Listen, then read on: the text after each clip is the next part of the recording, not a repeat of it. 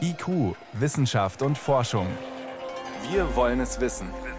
Ein Podcast von Bayern 2. Friedemann Schrenk arbeitet als leitender Paläoanthropologe am Senckenberg-Institut in Frankfurt am Main, war an diesem Fund selbst nicht beteiligt, kann aber die Freude und der Kolleginnen und Kollegen bestimmt nachfühlen, oder? Ja, die Freude verstehe ich sehr gut. Wenn man was findet, ist man immer sehr happy. Und das ist auch ein, ein toller Fund. Also äh, nicht nur ein paar Bruchstücke, sondern sehr viel mehr, also Skelettteile. Also das sind ganz seltene Funde und das ist immer Grund zum Feiern, ja, für alle Paläanthropologen auch wenn andere was finden. Verdient es auch die Bezeichnung Sensationsfund? Na gut, es ist insofern eine Sensation, weil so ein Fund sehr selten ist. Ja, also Skelette haben wir ja ganz wenig.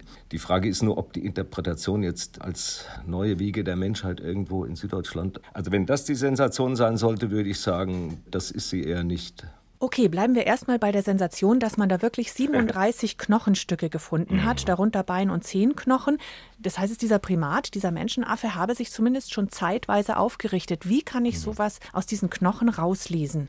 Also ich kann zum Beispiel an der Form der Enden der Knochen oder an der Länge der Knochen oder an Biegungen ne, oder an äh, Gelenkflächen kann ich durchaus ablesen, welche Bewegungen möglich waren. Also zum Beispiel, ob ich mich aufrichten konnte, das sehe ich an den Lendenwirbeln. Ne, das ist der Bereich, wo keine Rippen dran sitzen bei uns hinten. Wenn die also besonders kräftig sind und dann ist die Fähigkeit zum aufrechten Gehen eigentlich schon da. Ob die dann wirklich dauernd aufrecht gegangen sind, das ist eine ganz andere Frage. Bei dem Fund ist noch so, da sind die Finger und die Hände und auch die Füße übrigens so gebaut, dass man daraus schließen kann, dass sie sehr gut klettern konnten. Ja, und diese Kombination von Klettern und Aufrichten, das ist eigentlich das Besondere an dem Fund. Sensationsfund ist es keiner im Hinblick auf die Entwicklungsgeschichte des Menschen, sagen Sie. Wo muss man diesen Fund da einordnen in unserem eigenen Stammbaum? Also dieser Fund gehört ja in eine ganze Gruppe von Menschenaffen, die in Südeuropa gelebt haben seit ungefähr 15 Millionen Jahren. Die sind da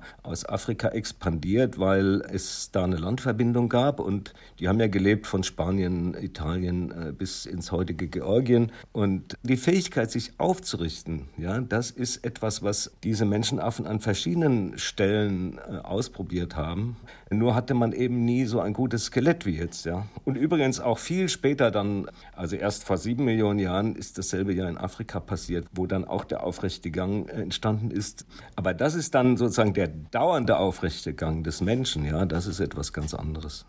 Welchen von diesen vielen Menschenaffen kann man denn überhaupt als unseren Vorfahren bezeichnen? Oder wo sind die situiert in unserem menschlichen Stammbaum, von dem man ja relativ wenig eigentlich weiß, oder? Ja, also die Funde, die man in Europa hat, ja, diese europäischen Menschenaffen, die ja nur gelebt haben zwischen ungefähr 15 Millionen Jahren und 8 Millionen Jahren, weil dann das Klima abgekühlt ist und dann waren die Lebensräume weg für diese Menschenaffen, da sind sie alle ausgestorben. Also diese europäischen Menschenaffen, das ist sozusagen ein Seitenzweig, der eigentlich eigentlich gar nichts zu tun hat mit den afrikanischen Menschenaffen. Okay, sie stammen aus Afrika, aber die sind ja dann sieben Millionen Jahre getrennt gewesen. Also das heißt, äh, diese europäischen Menschenaffen, über die wir jetzt reden, auch mit dem Fund, ja, die sind eigentlich völlig unabhängig zu sehen von den afrikanischen und von den asiatischen. Wo wir abstammen, das sind die afrikanischen Menschenaffen vor ungefähr sieben Millionen Jahren.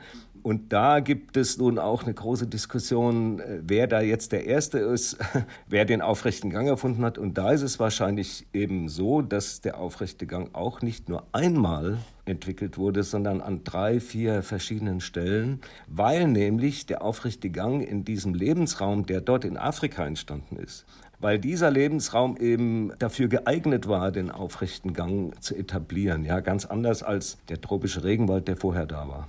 Ich bin gerade ein bisschen enttäuscht, Herr Schrenk, dass Udo aus dem Allgäu in unser aller Stammbaum nicht vorkommt. Ja, gut, aber das ist ja kein Grund zur Enttäuschung. Also das ist irgendwie ein Onkel, ein Großonkel oder so ist auch schön, wenn man die Verwandtschaft ähm, etwas erweitern kann. Ist erweiterte Verwandtschaft, aber es ist eben nicht so, dass die Wiege der Menschheit nun in Bayern liegt. Geben Sie uns noch ein Fazit zum Schluss, bitte, Herr Schrenk. Udo, welche Rolle spielt er in der weiteren Entwicklungsgeschichte und Forschung? Ja, dieses Fossil ist, ist deswegen so spannend, weil es eben zeigt, welche Möglichkeiten es gibt, überhaupt sich aufzurichten. Und ich glaube, so als Modell, wie Aufrichtung oder aufrechter Gang oder die Kombination von Klettern und Aufrechtgehen, was wir ja bei afrikanischen Arten auch haben. Also dieses Modell, das ist das Wichtige daran, dass man sieht, ja, wie Knochen aussehen, ja, die zu Tieren gehören, die sowas konnten. Das ist also ganz wichtig für unsere Wissenschaft, dass wir diese Fossilien haben, ja, weil sonst kann man ja nur fantasieren. Wir haben eh noch viel zu wenig, ne? Ja klar, wir haben aus 300.000 Generationen Menschheitsgeschichte zum Beispiel, haben wir ein paar tausend Fossilien, also alle 100 Generationen eins oder ein kleines Fragment. Und ich meine jetzt dieses Fossil aus dem Allgäu ist ja viel älter, steht im anderen Zusammenhang, aber auch da, jedes neue Fossil ist eine wissenschaftliche Leistung, unabhängig davon, wie es interpretiert wird. Im Allgäu bei Kaufbeuren wurden Überreste eines Millionen Jahre alten Menschenaffen gefunden, der offenbar zumindest zeitweise bereits aufrecht gegangen ist. Danke für die Einordnung, Friedemann Schrenk, leitender Paläoanthropologe am Senckenberg-Institut in Frankfurt am Main. Vielen Dank. Ja, vielen Dank, Frau Magira.